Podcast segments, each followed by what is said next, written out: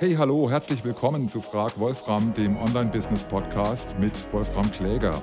Hier geht es darum, wie du deinen Weg zum Erfolg findest und ganz praktisch umsetzt. Du fragst, ich antworte oder umgekehrt. Hauptsache, wir wissen anschließend, wo es lang geht. Aber jetzt erstmal geht's los.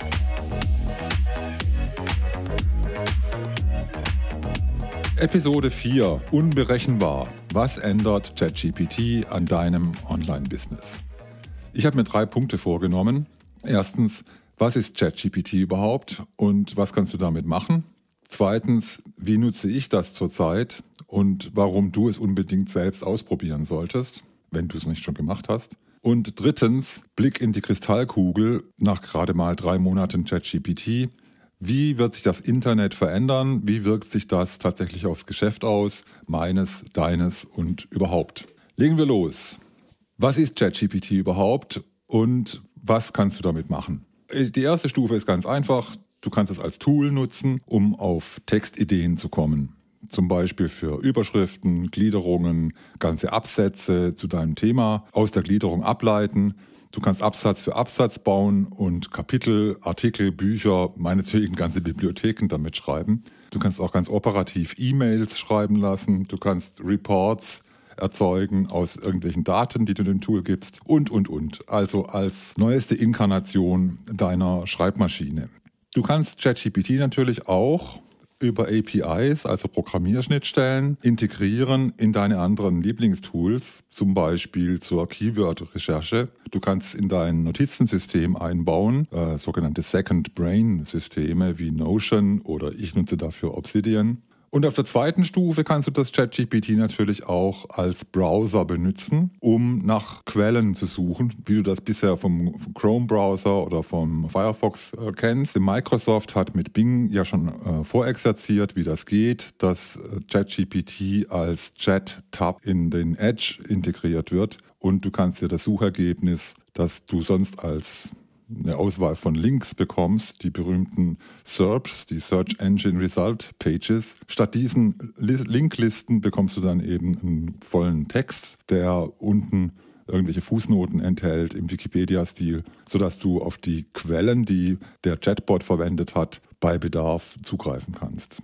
Die dritte Möglichkeit, ChatGPT zu nutzen, Du kannst dir zum Beispiel einen ganzen Workflow zusammenbauen zur automatischen Generierung von Content. Da schwärmen zurzeit viele davon, dass ganze Blogposts, Übersetzungen und so weiter auf einen Schlag automatisiert vom Tool erstellt werden. Und du kannst ChatGPT natürlich auch zum Programmieren nutzen. Du kannst kleine Tools für die Website bauen, irgendeinen Rechner, irgendwelche Statistiken visualisieren.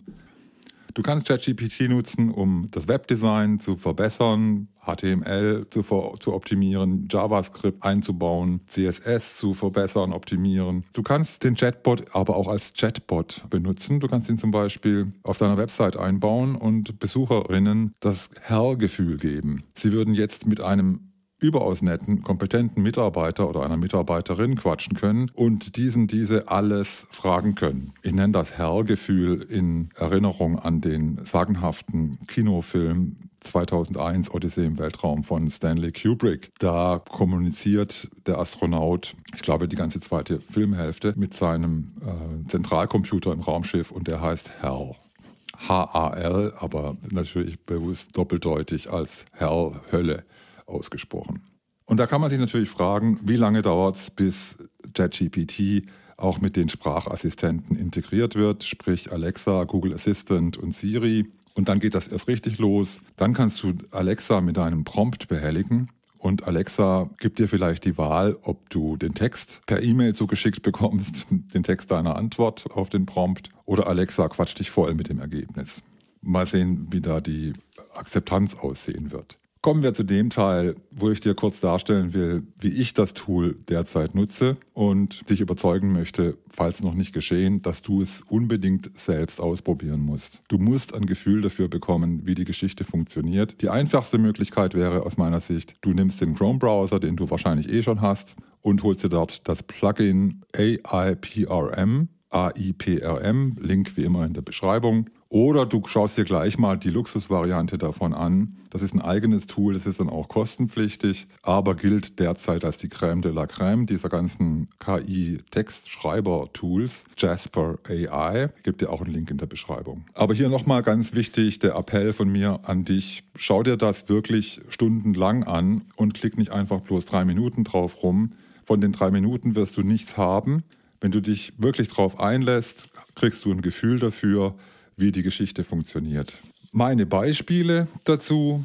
Ich verlinke dir in den Show Notes einen Artikel, den ich kürzlich geschrieben habe. Ich bin ja parallel dabei, mein E-Book zu schreiben zum Thema Passwortmanager. Das ist im Rahmen der E-Book Challenge 2023, habe ich glaube ich schon mal erwähnt. Und für dieses E-Book habe ich jetzt die Gliederung gemacht letzte Woche und habe dafür ChatGPT genutzt. Den ganzen Ablauf, das ganze Gespräch mit ChatGPT habe ich protokolliert, ein bisschen kommentiert auch und das findest du in dem Artikel.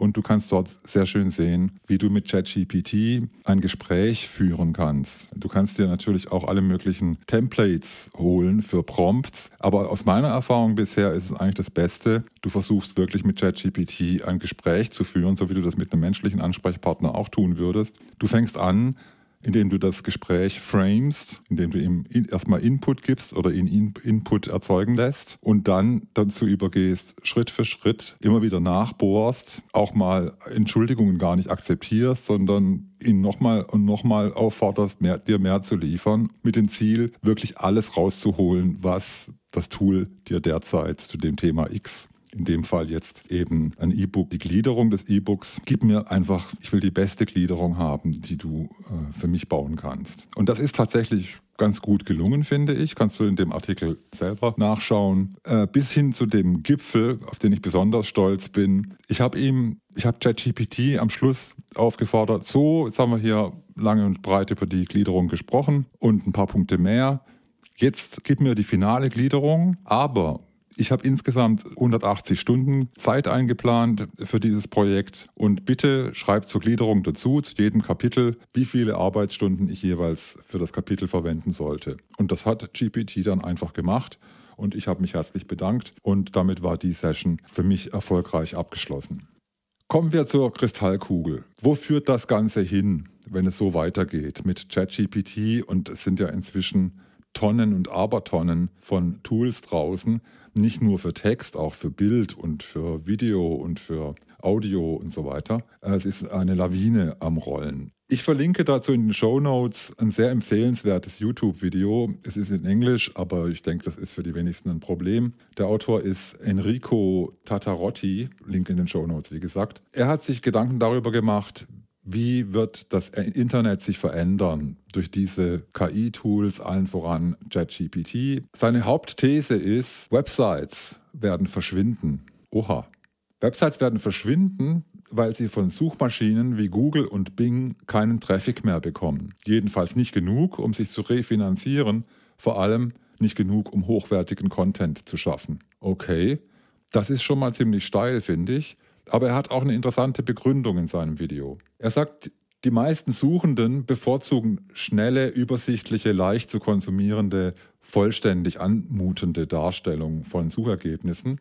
Warum sollen die sich durch x Links klicken, x Websites ansurfen, wenn sie nicht alles auf einmal auch haben können? Schön als Text, formatiert, mit Links, im Wikipedia-Style. Für den, der das unbedingt braucht. Die wenigsten wird das interessieren. Da liegt ein Teil des Problems. Damit wäre der stille Vertrag aufgelöst, der sich in den letzten 20 Jahren, ich sage dank Google, so entwickelt hat. Und zwar Websites liefern Content, Google liefert den Traffic auf den Content und das Ganze wird finanziert durch Google Ads, Affiliate Links und so weiter.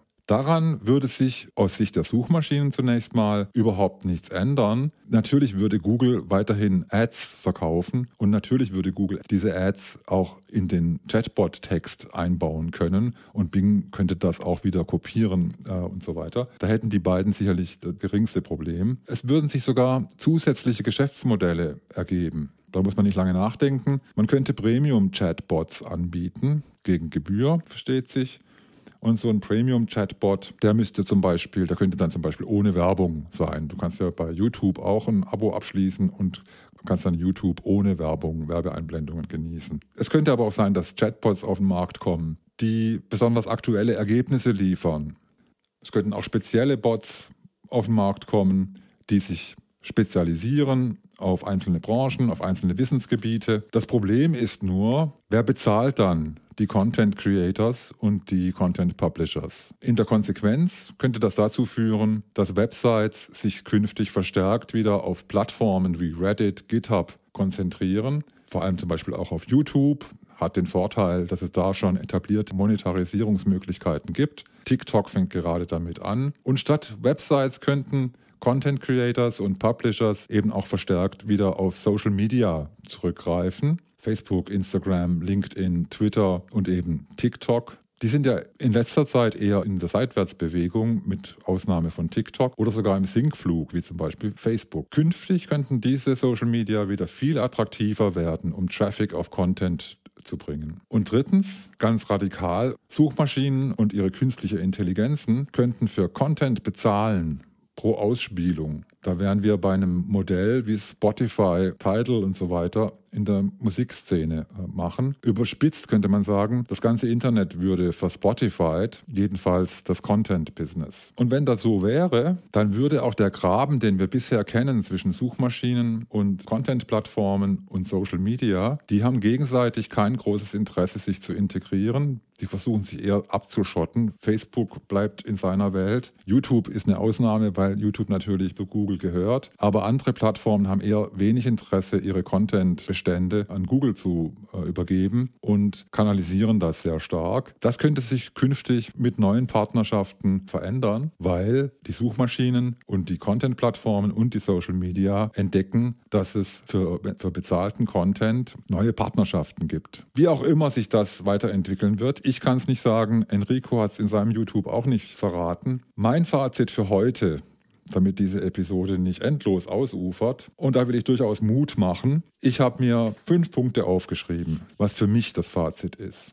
Punkt 1. ChatGPT hat eine enorme Dynamik angestoßen. Es sind jetzt gerade mal drei Monate. Und es ist absolut sicher, dass sich vieles im Internet massiv ändern wird. Nicht nur das Content-Business, auch das Werbebusiness und, und, und. Zweitens, ChatGPT ist keine Revolution. Es hat eine sehr, sehr lange Vorgeschichte und der 30.11. hat auch jetzt nicht dazu geführt, dass über Nacht alles komplett umgeworfen wird, was wir kennen, schätzen und wovon wir auch bisher prächtig profitieren, vor allem eben auch geschäftlich. Es wird stattdessen ein lange andauernder Prozess, wie das bisher auch schon gelaufen ist. Also auch die Google Ads kamen nicht äh, aus dem blauen Himmel. Und es bleibt durchaus spannend, wohin die Entwicklung geht. Punkt 3. Dieser Prozess wird auch zu deutlichen Verbesserungen führen, die zum Teil dringend erforderlich sind, um zum Beispiel die Flut von Spam, Fake und Duplicate Content noch besser einzudämmen. Auch der Graben, den ich erwähnt habe, zwischen Suchmaschinen, Content-Plattformen und Social Media muss aufgelöst werden.